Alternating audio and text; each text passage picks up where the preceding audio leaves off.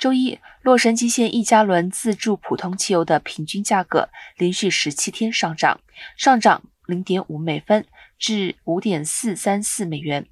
根据美国汽车协会和石油价格信息服务的数据，过去十七天平均价格上涨了十八点八美分，其中包括周日的十分之一美分，比一周前高四点二美分，比一个月前高八点九美分，比年前高一点零三四美元。呈现的平均价格下跌了十分之二美分至五点三八九美元，比一周前高一点一美分，比一个月前高十五美分，比一年前高一点零三二美元。